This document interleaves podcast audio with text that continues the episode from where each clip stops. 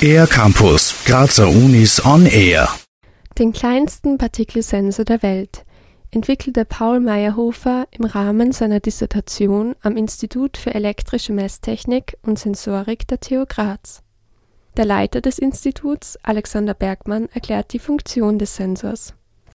Bei dem Sensor geht es darum, dass man den feinsten Staub, der eben von Fahrzeugen oder auch von Verbrennungsprozessen, von Abrieb und ähnlichen Sachen produziert wird, dann sehr genau detektieren kann. Und das Besondere an unserem Sensor ist, dass er eigentlich sehr, sehr klein dann gebaut werden kann.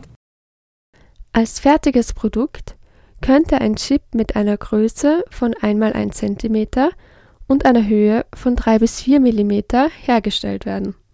Alexander Bergmann ja, technologisch war es für uns sehr interessant, Sensor zu entwickeln und zu bauen, weil einfach auf diesem kleinen Maßstab so ein komplexes System zu verwirklichen eigentlich schon eine große Herausforderung war. Für den Sensor gibt es viele Einsatzmöglichkeiten.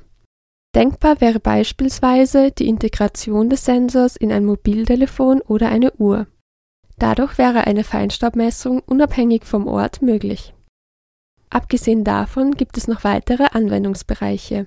Alexander Bergmann Sonstige Einsatzmöglichkeiten wären jetzt natürlich auch in der Überwachung von Innenraumluftqualität, zum Beispiel bei Thermostaten, dass man so einen Sensor dann auch in einen Thermostat von einer Heizungssteuerung einbaut und dann zum Beispiel automatisiert dann eine Lüftungsanlage einschaltet. Gerade in Zeiten, wo die Virenbelastung höher ist, könnte es durchaus auch Vorteile bringen, weil ja auch ein Virus dann am Ende des Tages auch sowas wie ein Feinstaubpartikel ist.